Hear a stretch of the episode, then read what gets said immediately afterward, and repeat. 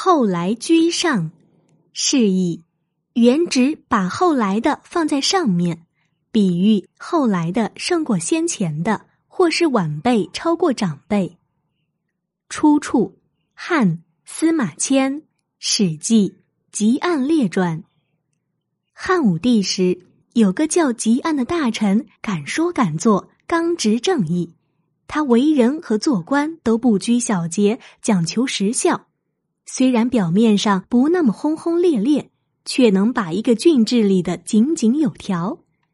因此，朝廷把他从东海太守调到朝廷当主角都尉，主管地方吏任免的官职。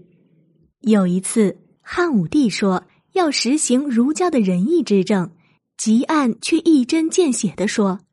陛下内心里那么贪婪多欲，表面上却要装的实行仁政，这是何苦呢？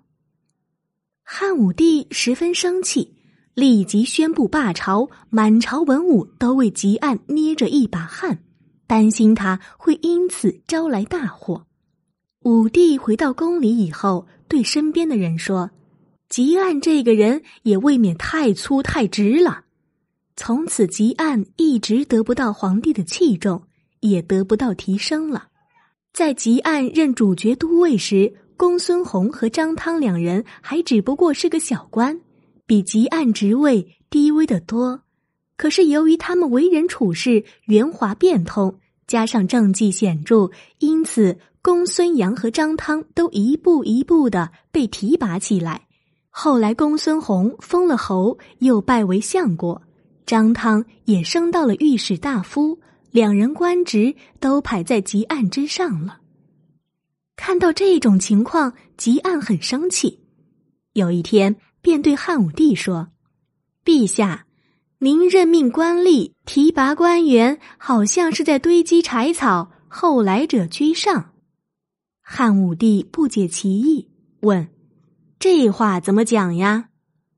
吉案说。堆柴草的时候，谁先到就把谁放在底下，后到的就堆在上面。您提拔官吏不也是这样吗？